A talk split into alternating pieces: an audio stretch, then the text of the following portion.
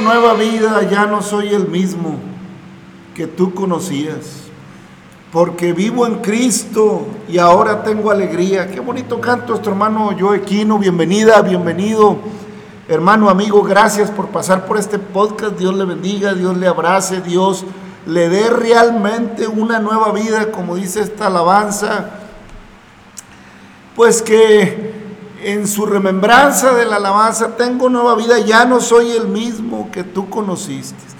Qué maravilla es cuando realmente el ser humano que tiene un encuentro personal con Cristo asume esa, esa transformación y vive una nueva vida. Déjame le digo algo, familia, amigo, que estás pasando por aquí. Espero que Dios realmente haga en tu corazón, en tu ser, espíritu, cuerpo y alma una transformación para que tu integridad vaya en ese, en ese sentido por la vida, en una búsqueda continua de una manera nueva, de una manera diferente, conforme a las costumbres añejas, conforme a las costumbres del mundo. La nueva vida en Cristo, hermano, va más allá de cambiar ciertas actitudes. No se trata de dejar de hacer aquello o lo otro. Se trata de andar en un modelo completamente nuevo de vida. Se trata de permitir que el Espíritu de Dios more en nosotros a través de su palabra y haya una transformación en las diferentes áreas y una sujeción. Mire, le puedo decir con toda certeza que cuando la palabra de Dios viene a nosotros, somos transformados, a veces en, en un corto, en un periodo de tiempo muy corto, a veces en un periodo de tiempo más largo, conforme nosotros vamos permitiendo que la palabra haga aquello en nosotros. Porque si yo eh, vengo a Cristo porque, porque me gusta su filosofía, porque me gusta su, su, su palabra, porque encuentro sabiduría en ella, porque me da estabilidad emocional, porque me ayuda a vivir un equilibrio, está bien. Pero si no hay una transformación y no llego a una nueva vida sincera en Cristo, voy a seguir arrastrando los vicios del viejo hombre. Voy a seguir viviendo eh, episodios eh, que van a hablar mal de mí, no que los demás van a hablar de mí, sino que mi vida misma no va a hablar bien de una nueva vida, va, a hablar más bien de una mezcla de vidas. Por un lado parece que soy mejor, pero por otro lado sigo teniendo los mismos eh, desplantes, los mismos vicios en cuanto a manera de comportamiento. Se lo digo con claridad. Si usted, como padre de familia, viene a Cristo y y a la hora de estar en la palabra solamente cambió la forma, pero sigue tratando mal a su familia, sigue siendo ingrato con su esposa, sigue siendo injusto, pues realmente usted admitió un cambio solo para sí mismo, pero no ha habido una transformación genuina. Cuando el Señor viene a la vida del ser humano en, en, en totalidad, hay una transformación real y verdadera. Como le digo, en una parte soy transformado y en otra parte me sujeto a Cristo. ¿Por qué? Porque no somos transformados al 100. ¿Por qué no somos transformados al 100%? Ah, pues porque todavía estamos en este cuerpo. Porque todavía somos terrenales. Porque todavía vivimos en un cuerpo carnal que por naturaleza va a querer hacer el pecado, que por naturaleza va a querer reaccionar de acuerdo a, a las concupiscencias de la carne, que por naturaleza va a ser hijo de ira, pero en Cristo somos más que vencedores.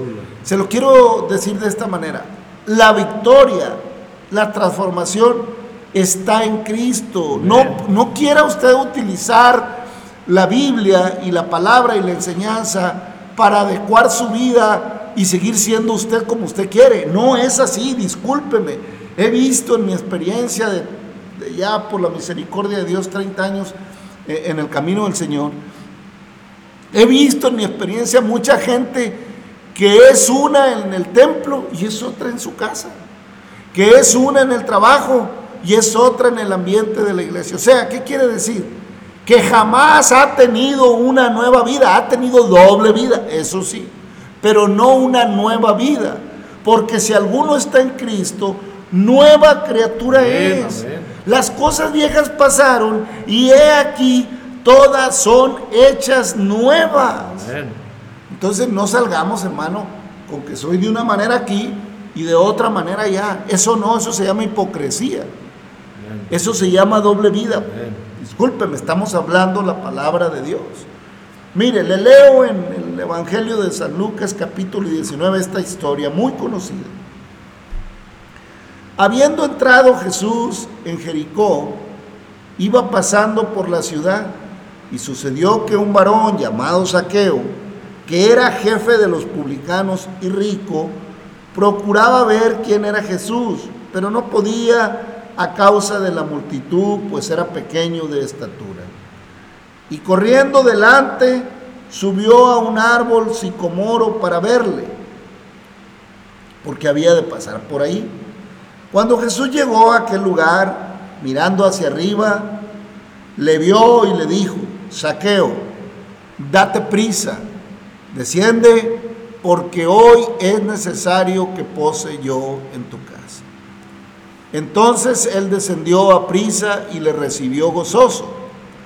Al ver esto, todos murmuraban diciendo, todos murmuraban diciendo que había entrado a posar con un hombre pecador. Entonces Saqueo, puesto en pie, dijo al Señor, he aquí, Señor, la mitad de mis bienes doy a los pobres. Y si en algo he defraudado a alguno, se lo devuelvo cuadruplicado, o sea, cuatro veces más. Jesús le dijo, hoy ha venido la salvación a esta casa, por cuanto también él es hijo de Abraham, porque el Hijo del Hombre vino a buscar y a salvar lo que se había perdido. Hermanos, qué maravilla cuando Dios transforma, qué maravilla cuando Dios le da al hombre una nueva vida. Hay cambios radicales, hay cambios que muestran, que enseñan una transformación radical en el ser humano, hermano. Mire, les recuerdo que lo hemos visto. Es más, se lo, se lo cito aquí mismo. Un poquito atrás, antes de llegar con saqueo, el Señor tiene un encuentro con un hombre rico, un joven rico. En el 18, 18, un hombre principal le preguntó diciendo, Maestro bueno, ¿qué haré para heredar la vida eterna? Fíjese nada más eh, la posición. Este hombre también es rico, también es rico. Pero este le pregunta, ¿qué haré? Como si no supiera. Saqueo no pregunta qué va a hacer, Saqueo dice lo que va a hacer. Porque Saqueo sí está transformado. Saqueo está eh, desesperado por ver al Señor. Yo no sé eh, qué tan difícil es trepar al sicomoro. Yo no sé eh, qué tan complicado. Si, pero en fin, Saqueo se apresuró, se adelantó, se puso por donde tenía que pasar en un árbol que le permitiera eh, tener una visión y contemplar al maestro. Lo que Saqueo no imaginaba es que ya el Señor lo había visto desde mucho antes, desde que lo formó en el vientre de su madre. Que, que el Señor ya había visto su corazón, que el Señor ya conocía perfectamente la intención de él, así como la de este otro. Fíjense la diferencia. ¿Qué haré para heredar la vida eterna? Primero, muy político, maestro bueno. ¿Qué haré para heredar la vida eterna? Saqueo dice, no, pues si al menos lo pudiera contemplar, si lo puedo. Y en cuanto al Señor le dice, date prisa, baja de ahí porque voy a posar en tu casa. Y hermanos, aunque le está diciendo que va a quedarse, probablemente el día estaba cayendo, no sé qué hora era, pero probablemente ya estaba cerca el atardecer y, y cuando este asunto se da. Y entonces le dice que él va a posar en su casa. Pero no nada más va a posar físicamente el Señor en su casa, también va a posar en su corazón, también va a posar en toda, eh, en el sentido espiritual, va a dejar su palabra ahí. El otro le pregunta, ¿qué haré? Y la gente, hermanos, cuando le anda sacando la vuelta al compromiso espiritual con Dios, anda preguntando qué hacer. Fíjense, así es, aquí están las dos posturas. El que anda por las ramas, que le anda, que le anda sacando la vuelta a un compromiso genuino con el Espíritu Santo, a un compromiso genuino con la palabra de Dios, a un encuentro sincero, personal, con aquel que nos amó primero, anda preguntando qué va a hacer. Pero el que siente en su corazón la sinceridad de que es un pecador que necesita cambiar, el que anhela una transformación, el que dice, ¿cómo anhelo yo una vida diferente, pero no puedo? Quisiera ver la manera. Y en este caso Saqueo quisiera ver a Jesús de cerca. ¿Cómo me encantaría tener un trato con Jesús? Por lo menos me voy a subir a ese sicomoro porque con esta estatura que tengo no voy a alcanzar a entrar entre la multitud para acercarme a él. A mí no me interesa oírle de lejos, dijo Saqueo. A mí no me interesa conformarme con ir en la bola, nomás siguiendo el ruido. Yo quiero hablar con Jesús. Yo quiero un trato personal con Jesús. A mí no me interesa oír de religiones. A mí no me interesa oír de, de que si hago aquello. A mí no me interesa un trato con Jesús de a oídas, de lejos, de afuera, sin conocer su palabra, sin tratar con Él. A mí me interesa que Jesús more en mi casa. ¿Qué diferencia? El otro no. El otro llega preguntando, ¿qué haré? Como si no supiera. Saqueo sabía perfectamente de qué pie cojeaba. Lo sabía. Porque no esperó. Entonces Saqueo, puesto en pie, dijo al Señor, he aquí, Señor, la mitad de entrada, la mitad de mis bienes doy a los pobres. Yo conozco de gente que reniega porque se, porque se, se le pide el diezmo, que es un 10%. Está llorando a veces, batallando y renegando porque qué harán con ese dinero. Y que... Yo te voy a decir algo. Lo que tú entregas en tu corazón con toda sinceridad para la obra de Dios, si el que está como administrador, como pastor, como ministro, como, como sea que está, hace un mal uso de ello, una cosa sí te digo, si a ti te duele, a Dios le duele más. Va a dar cuentas, va a dar cuentas. Y si esa eh, persona que aprovecha una posición en iglesia y ya se le endureció el corazón y ya se le olvidó que Cristo todo lo ve y que todo está apuntado en el libro de la vida, le va a dar cuentas al Señor. Y si aquí se goza por gastar injustamente lo que el pueblo lleva, va a dar cuentas y ahí va a ser el lloro y crujir de dientes. Así que mejor ora por él, que Dios tenga misericordia. Entonces, pues saqueo, ni tardo ni perezoso. La mitad de mis bienes doy a los pobres. Y si en algo he defraudado a alguno, o sea, saqueo en medio de todo era derecho. Tenía un puesto muy mal visto por, por, sus compatriotas judíos, por sus hermanos judíos. Muy mal visto, pues cobraba los impuestos. ¿Eh? Por eso le, murmuraban, ah, diciendo, ah, ha entrado a posar con un hombre pecador. Entonces, pero si alguno ha defraudado, se lo devuelvo cuadruplicado. No te lo da el banco eso. No te da un 400% el banco en, en, en, una cuenta que tengas. Te da un 2% a lo lejos, un 1%.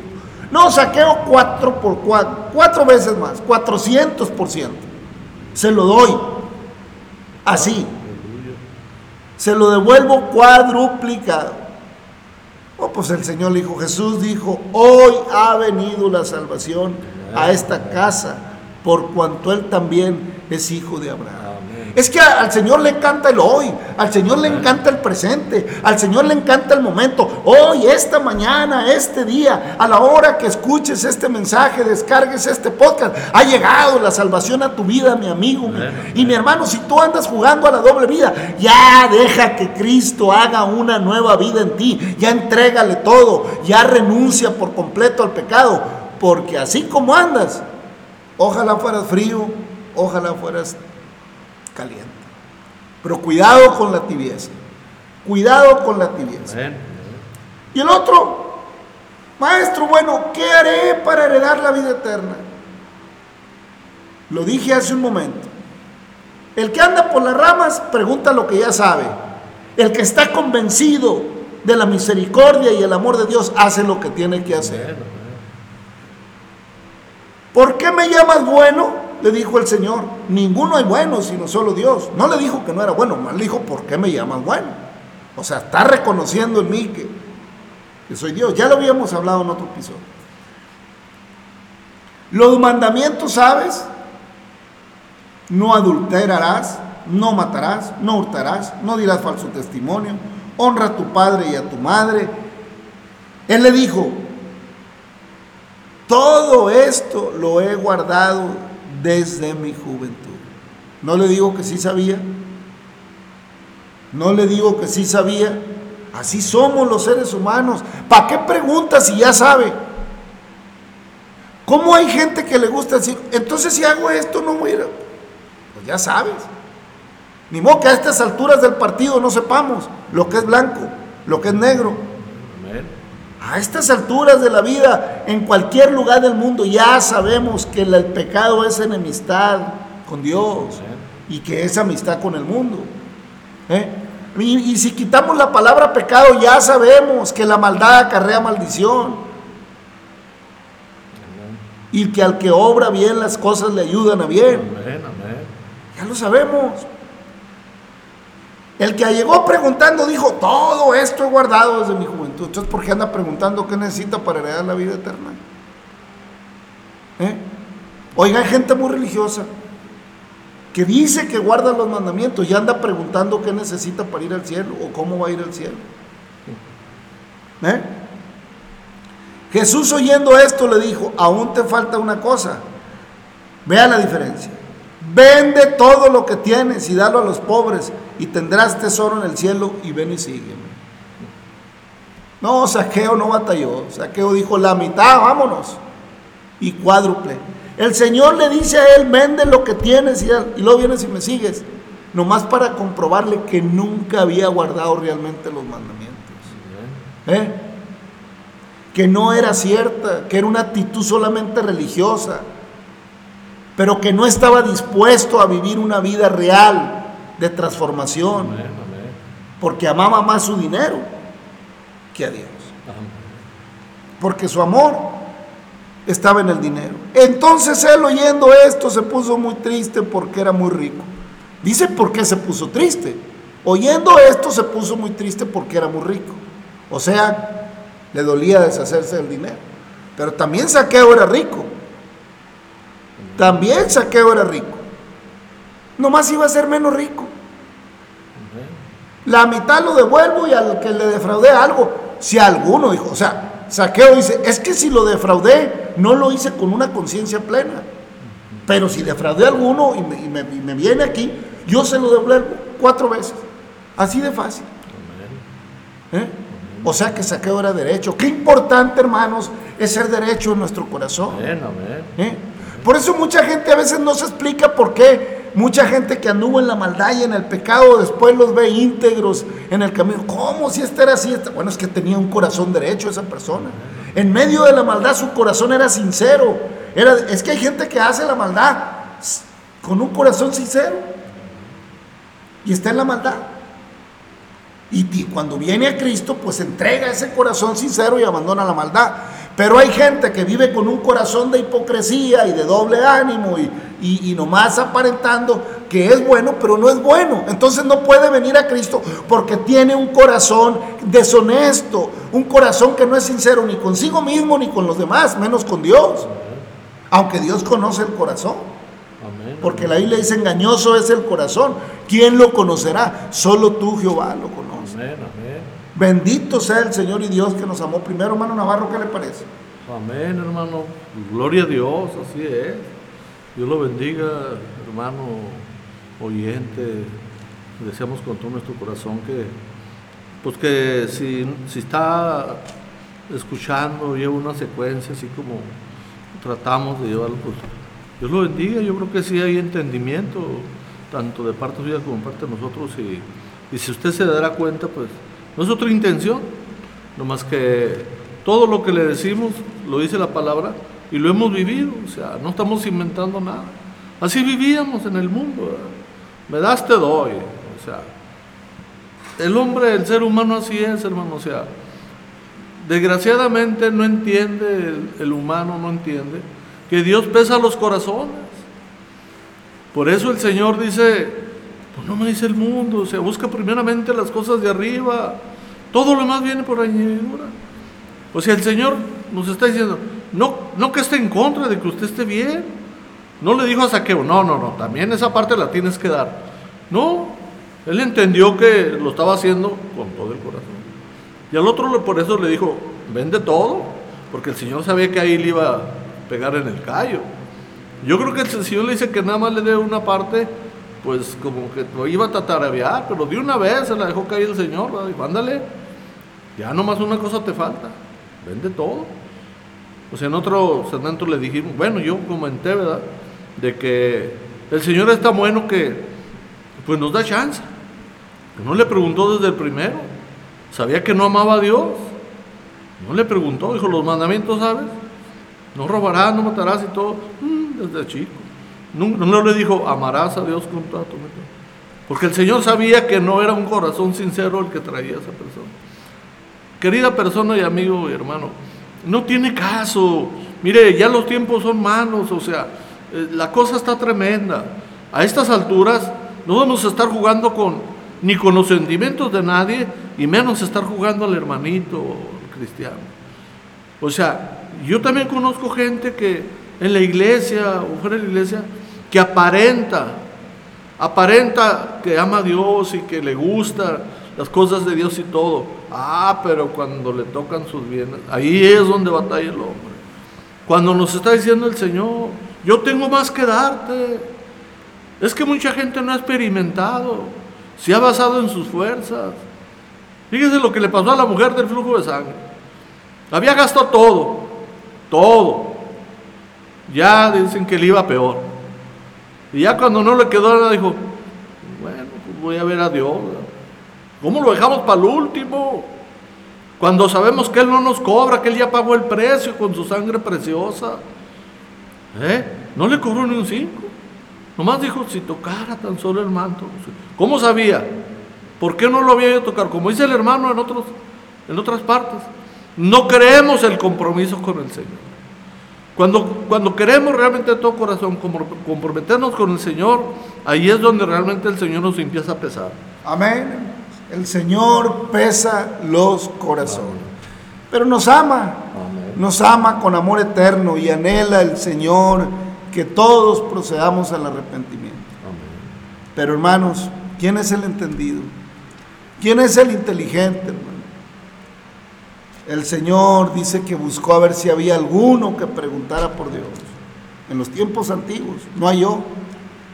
Y en estos tiempos, pues aparentemente saben, pero tampoco siguen sin preguntar por Dios.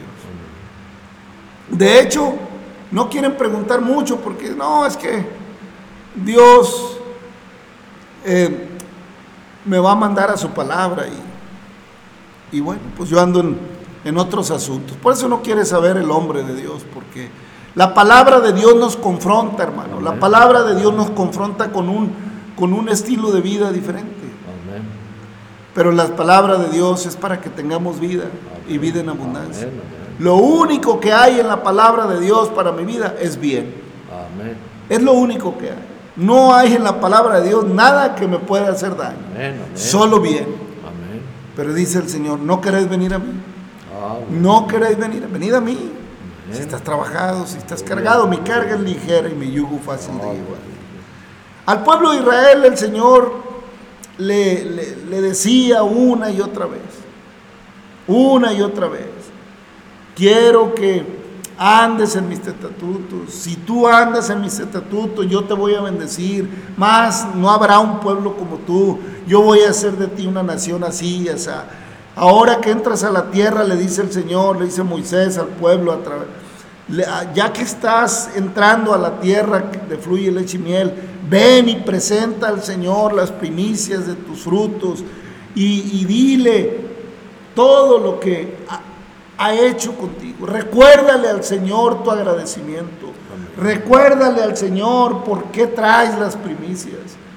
Memoriza en tu corazón eh, estas palabras, le decía en el, capítulo 26 de Deuteronomio del, del episodio anterior. Memoriza estas palabras que, que, le vas a decir al Señor cuando traiga las primicias. Memorízalas. Recuerda que fuiste, dónde anduviste, de dónde llegaste y cómo te ha prosperado el Señor. Para que cuando te establezcas bien en una zona de confort en la tierra, no empieces a querer andar en los deleites propios de la carne, sino que seas mesurado. El Señor no decía que no tuvieran fiestas, que no se alegraran pero fiestas conforme al orden que Dios les establecía. En fin, hermanos, Dios siempre quiere lo mejor para el ser humano. Dios siempre quiere que la bendición de Él esté siempre presente en nuestras vidas, hermano. Entonces le dice en el último versículo del capítulo 26, a fin de exaltarte sobre todas las naciones que hizo, para loor, fama y gloria, y para que seas un pueblo santo a Jehová tu Dios, como Él lo ha dicho. Eso es lo que quiere Dios de nosotros, que andemos delante de Él en santidad, o sea, apartados de la maldad que el mundo conlleva, apartados de, de todo ese estilo de cosas que nos van deteriorando. como, como seres humanos que van, que van atentando a la integridad moral de nuestra, y nos van a llevar a situaciones vergonzosas como en la que vivimos hoy en día. Es triste ver la moral del mundo hoy en día, es triste. Aunque los, aunque los comunicadores y todos, y aunque ahora todos digan que la libertad, esos que hoy pregonan, esos pensadores que hoy dicen que hay que respetar y que la libertad, hace 30 años no lo decían, decían todo lo contrario. Pero bueno, el, el- el ser humano, las corrientes del mundo se van acomodando para estar congratulados, porque el, el- el que es personaje público y que su opinión tiene impacto en la sociedad, trata de ir quedando bien con todos los círculos sociales y morales de- que lo rodean para seguir estando en un estatus. Y a veces no decimos lo que realmente sentimos en nuestro corazón. Pero la palabra de Dios, hermanos, nos invita a ser sinceros. Lo que no encaja en el marco moral de la palabra de Dios, hermano, téngalo por hecho que va a tener consecuencias. Amén. Téngalo por hecho. No estamos para juzgarlo, decíamos, no vamos a juzgar porque no estamos, pero sí la palabra sí va a juzgar. El Señor dijo, yo no juzgaré, pero mi palabra le juzgaré en aquel día.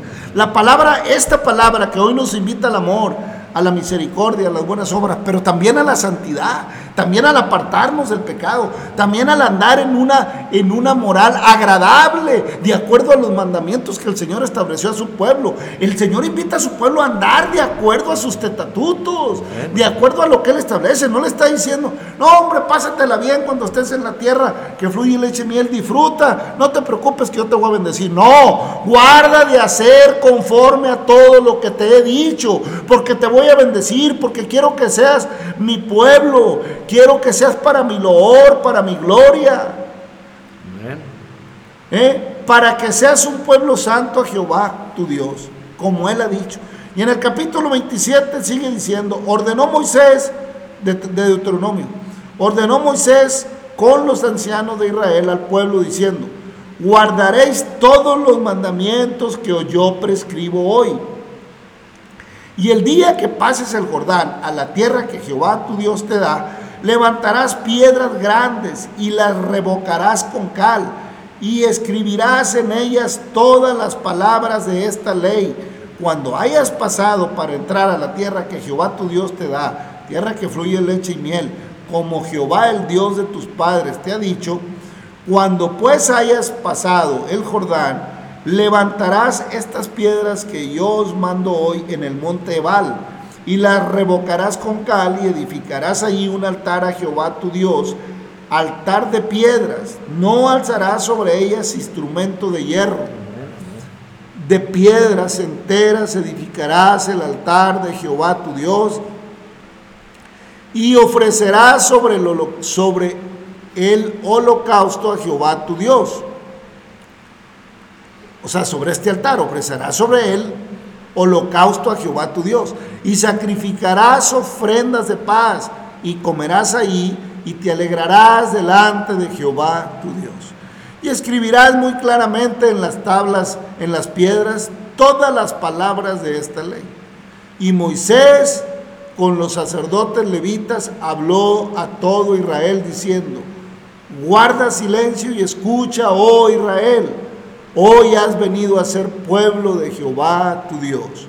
Oirás pues la voz de Jehová tu Dios y cumplirás sus mandamientos y sus estatutos que yo te ordeno hoy. Y mandó Moisés al pueblo en aquel día diciendo, cuando hayas pasado el Jordán, estarán sobre el monte Jerezim para bendecir al pueblo, Simeón, Leví, Judá, Isaacar, José y Benjamín. Y estos estarán sobre el monte Ebal para pronunciar la maldición. Rubén, Gad, Aser, Zabulón, Dan y Neftalí. Y hablaron los levitas, hablarán los levitas y dirán a todo varón de Israel en alta voz, maldito el hombre que hiciera escultura o imagen de fundición, abominación a Jehová, obra de mano de artífice, y lo pusiere en oculto, y todo el pueblo responderá y dirá, amén. Maldito el que deshonrare a su padre o a su madre. Y dirá todo el pueblo, amén. Maldito el que redujere el límite de su prójimo. Y dirá todo el pueblo, amén. Maldito el que hiciere errar al ciego en el camino. Y dirá todo el pueblo, amén. Maldito el que pervirtiere el derecho del extranjero y del huérfano y de la viuda. Y dirá todo el pueblo, amén. Maldito el que se acostare con la mujer de su padre por cuanto descubrió el regazo de su padre. Y dirá todo el pueblo, amén. Maldito el que se ayunte con cualquier bestia. Y dirá todo el pueblo, amén. Maldito el que se acostare con, herma- con su hermana, hija de su padre o hija de su madre. Y dirá todo el pueblo, amén. Maldito el que se acostare con su suegra. Y dirá todo el pueblo, amén. Maldito el que hiriere a su prójimo ocultamente y dirá todo el pueblo, amén.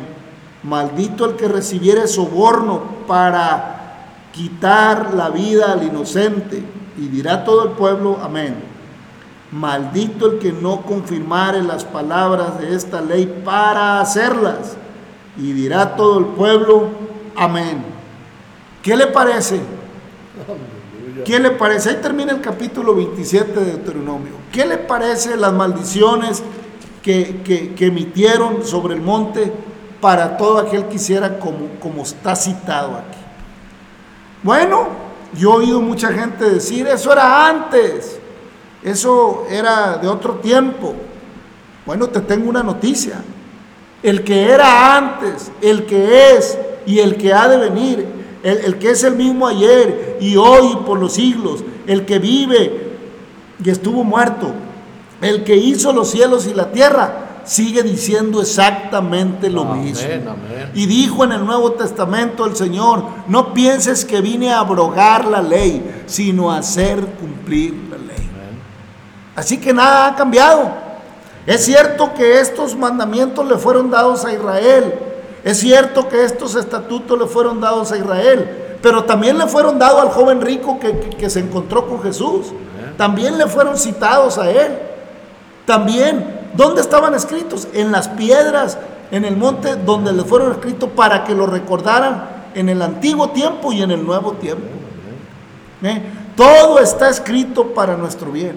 Y si usted se fija en todas las maldiciones que le son dadas a Israel, no hay una que diga, ah, es que esa maldición es injusta. No hay una en que diga, no, es que eso, eso, ¿cómo se le ocurre maldecirlo si eso está bien? ¿Eh? Dijo, hablarás a los levitas y dirán, todas, y, y- dirán, todo varón de Israel en alta voz. Le van a decir a todos, maldito el hombre que hiciera escultura o imagen. ¿Qué tiene de malo? ¿Qué está diciendo? Y lo adorare, para adorarlo, desde luego. No, no, no una. Maldito el hombre que hiciera escultura o imagen de fundición, abominación a Jehová, obra de mano de artífice, y la pusiere en oculto. Y todo el pueblo responderá y dirá. ¿Se refiere a cuál? No te harás imagen ni semejanza. No se refiere a una escultura artística, no, no, no, no. Se refiere a adorar una fundición, una imagen de artífice. No te harás imagen ni semejanza de lo que esté arriba en el cielo, ni en la tierra, ni en las aguas debajo de la A eso se refiere. Maldito el que deshonrare a su padre, honrarás a tu padre y a tu madre para que te vaya bien en la tierra que Jehová tu Dios y seas de larga vida. Maldito el que redujere el límite de su prójimo y, dere, y dirá todo el pueblo, amén.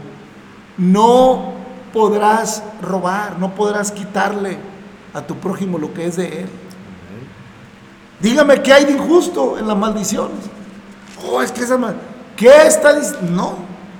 Todas esas maldiciones, hermanos, que están expresadas en Deuteronomios capítulo 27, son vigentes. Amén. No le va bien al hombre que hace estas cosas. Aunque fueron dadas al pueblo de Israel, todas las situaciones terribles que tenemos en la humanidad son consecuencia de haber hecho este tipo de cosas. Es por consecuencia de hacer maldad. Y no es porque Dios sea un Dios castigador, es porque yo soy desobediente y hago cosas que no corresponden. Dios no es castigador. A mí me castiga mi actitud, a mí me castigan las acciones. Y no es porque Dios sea castigador. Lo único que Dios está diciendo, yo, en, en donde yo moro debe de haber orden. En donde yo me manifiesto hay orden. En donde, en donde yo derramo mi bendición hay obediencia. En donde yo derramo mi, mi gloria hay humildad, alabanza y adoración. Eso es lo que está diciendo el Señor. ¿Qué le parece, hermano Navarro? Amén, hermano, pues así es, o sea, por eso el Señor dijo, las escribirás. Y igualmente ahora que le dice, ya no las escribirás en, en tablas, no, ahora en el corazón. Porque oiga, pueblo duro de ser, ¿a poco nosotros no somos duros? Nomás si nos llegan tantito y, no hombre, ¿a poco solamente me voy a dejar? ¿Y a poco voy a hacer esto? Ah, chiva, pues si se dejó, pues yo lo... No, acuérdese que el Señor es vengador de todo lo injusto. Y como dice el hermano, no porque lo sea, sino que ya lo estableció y no hay para atrás. Si Él ya dijo que así es, así va a ser. Nosotros no podemos andar diciendo de que, no, pues aquí el Señor, acá ya dice diferente. No, no hay ninguna diferencia. Porque abominación es a Jehová tu Dios cualquiera que hace esto y cualquiera que hace injusticia. Así dice la palabra. Entonces, hermano, fíjese cómo, cómo termina el Señor en el capítulo 27. Maldito el que no confirmare las palabras de esta ley para hacerlas. Y dirá todo el pueblo. Hermano, no hay para dónde hacerse. Amén. Le digo, el Señor no vino a abrogar la ley, sino a hacer cumplir la ley. Y la cumplió cabal. Para que como Él que cumplió la ley paga el precio por nosotros, yo cumplo la ley en Él, porque Él cumplió la ley. Amén. Porque si ando en Él, en un espíritu eh, de amor y de misericordia y de temor a Dios, pues estaré libre de estas maldiciones porque no las voy a practicar. Amén. Así de sencillo. Porque el amor de Dios mora en mi corazón y no tengo voluntad de hacer aquello que va en contra de lo que a Dios no le agrada. Así que el Señor nos ha dado vida y vida en abundancia. Pero si no queremos nada con Cristo, pues ni por la ley ni por la gracia, estamos en una situación muy complicada.